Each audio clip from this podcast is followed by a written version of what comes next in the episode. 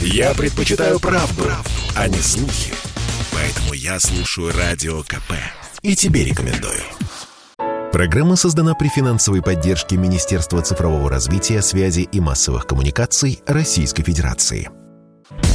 Чистая страна. Контроль качества. Добрый день, дорогие радиослушатели. В эфире программа «Чистая страна» и я ее ведущий Александр Чекшин. Сегодня у нас в гостях Илья Рыбальченко, эксперт а, Российского экологического движения и эксперт Общероссийского народного фронта. А, Все правильно указал? Добрый день, все правильно. Добрый день. Илья, мы запустили такие экологическую премию «Чистый воздух». Мы считаем, что масштаб ее национальный. Медиагруппа «Комсомольская правда» совместно с движением «Российское экологическое движение» Рашида Нургалиева, вот мы ее запустили, и сегодня идет прием заявок. Прием заявок со всей страны, от регионов, от предприятий, от лидеров э, и экологистов, от регионов прямо целых, от городов. Мы всех приглашаем. То есть независимо от формы собственности, независимо от формы организации, мы всех приглашаем заявляться на сайт премия чистый воздух.рф и вносить свои проекты, которые потом будет голосование народное на сайте, а после этого эксперты РЭДа оценят его уже по шорт-листам, какие из проектов наиболее, наверное, выдающиеся, какие можно копировать. Вот, Илья, у меня первый вопрос такой – а, в регионах мы же очень, ну как бы федеральная повестка формируется из каких-то событий очень знаковых и важных, когда что-то где-то происходит. А в регионах очень много таких небольших, а, казалось бы, с высоты федерального масштаба событий, которые на самом деле и формируют ту самую экологическую повестку региона, ту самую дорожную карту, по которой регион потихонечку, малыми шагами исправляет ситуацию. Вот э, твое мнение как эксперта, какие регионы сегодня наиболее успешно работают именно в плане методической такой вот э, очистки и воздуха, и территории, и воды, и всего в целом. Вот, вот есть такое ощущение, что есть такие регионы, где действительно и губернаторы, и общественность, и бизнес озабочены тем, что происходит у них на земле. Да, безусловно, а, такое ощущение есть, и, в общем-то, на самом деле а, огромная заслуга в этом как раз того, что к проблеме чистого воздуха начало привлекаться очень большое внимание, потому что ведь известно, что прежде всего решается та проблема, которая высвечивается. И совершенно неудивительно такое внимание к премии «Чистый воздух», оно связано с тем, что а, если ты хочешь решить проблему, то ты должен о ней открыто рассказывать. И есть люди, которые и рассказывают, и решают.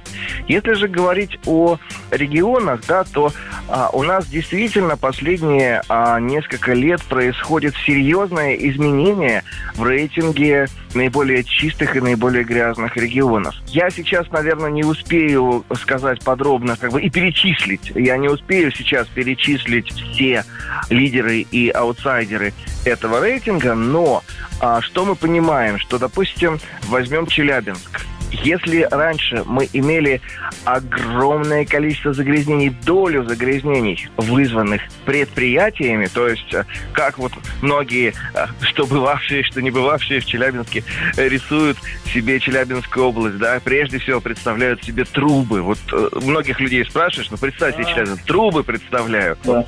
Вот, чистая правда.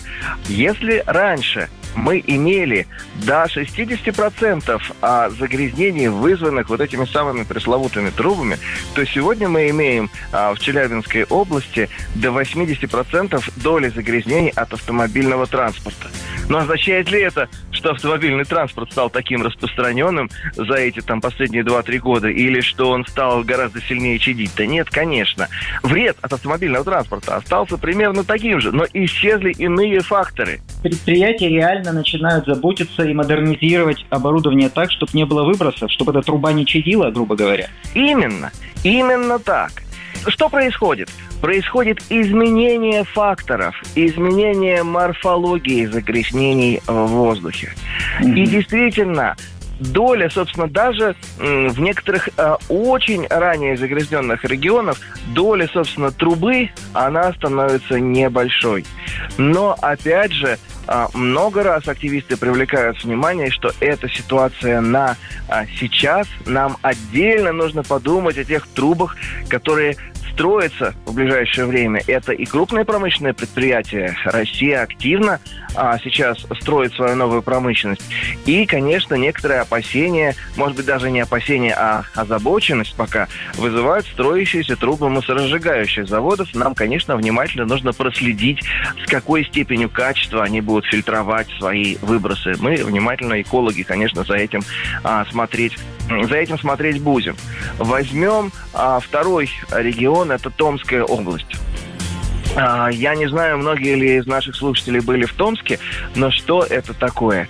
Это регион, расположенный среди степей, регион ветров. И, соответственно, вокруг а, Томска находится лес, а зеленая защитная полоса. Что интересно, что даже во время Великой Отечественной войны, когда м, Тымичам было тяжело, и, собственно, был большой дефицит а, средств для обогрева, то есть необходимы были какие-то источники для печей, чтобы их топить, а, то даже в это время тымичи устраивали а, дежурство для того, чтобы никто не смел рубить лес. Потому что если вырубить лес вокруг Томска, то город получит совершенно другой климат, совершенно другие ветра, и жить там будет абсолютно а, невозможно. А что происходит э, с Томском в последнее время? То есть, кроме того, что это действительно город высокой экологической ответственности населения, она воспитана, неизбежно воспитана вот этой вот долгой историей а, борьбы за сохранность своего защитного а, пояса, в последнее время а, целый ряд предприятий Томской области существенным образом ограничили свои выбросы. Но ведь важно, чтобы происходило взаимодействие, чтобы одновременно э, производили свои усилия власть, бизнес и активисты. Наша беда частенько заключается в том, что они не состыковываются друг с другом. Внутри забора промышленного предприятия бегают коммерсанты со счетчиками. Говорят, у нас внутри забора все нормально власть ездит по а, жилым кварталам и говорит, ну, у нас вроде бы тоже все хорошо. А при этом вокруг заборов и вокруг жилых кварталов а, бегают активисты, которые говорят, а мы вот ловим здесь какие-то, и зачастую правда, ловят а, серьезные загрязнения. И mm. когда а, они не часто, к сожалению, пока встречаются за круглым столом, выясняется, что эти цифры абсолютно не бьются друг с дружкой. А, вот Первые усилия в ряде регионов связаны с тем, чтобы объединить объединить возможности бизнеса, возможности власти и возможности активистов, потому что они в настоящий момент действуют, ну, как бы, знаете, так, в разных плоскостях. У каждого свои приборы, своя правда, свои цифры. И, в общем-то, никак они не могут перейти к главному, для чего это делается, к чему? К мероприятиям которые а, здесь можно, а, которые здесь можно м, сделать, к мероприятиям реальным, которые позволят освободить воздух от а, вредных загрязнений. А вот почему нам нужен а, чистый воздух, жизненно важен чистый воздух, вот об этом было бы интересно поговорить, конечно.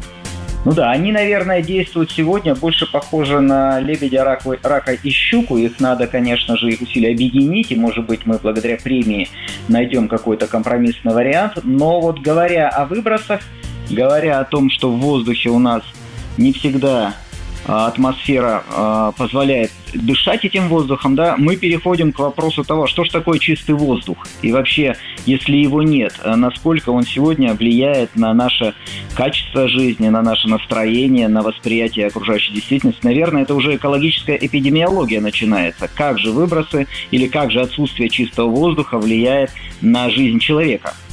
Абсолютно правильно вы ставите вопрос, Александр. А, ну, во-первых, и самое главное, зачем нам нужен чистый воздух? Казалось бы, наивный вопрос. Чистый воздух уже хорошо. Но на самом деле именно чистота воздуха является для нас жизнеобеспечивающей. Попробую объяснить а, простым а, примером.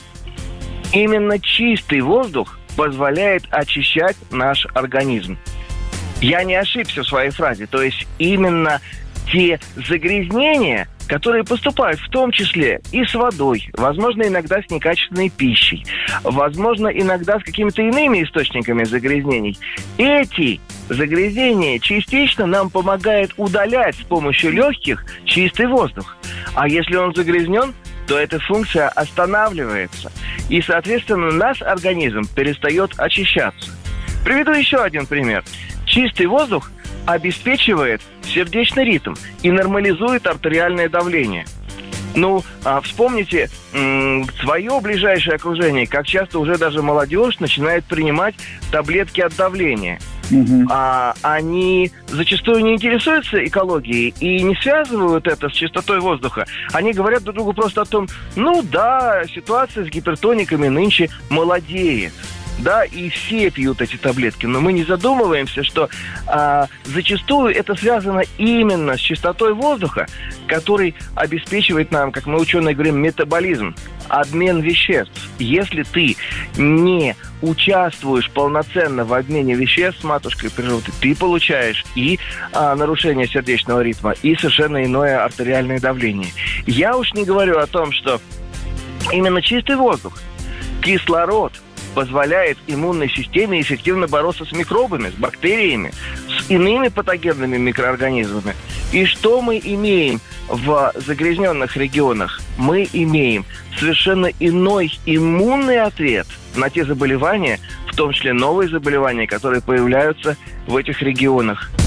Чистая страна. Контроль качества. Программа создана при финансовой поддержке Министерства цифрового развития, связи и массовых коммуникаций Российской Федерации.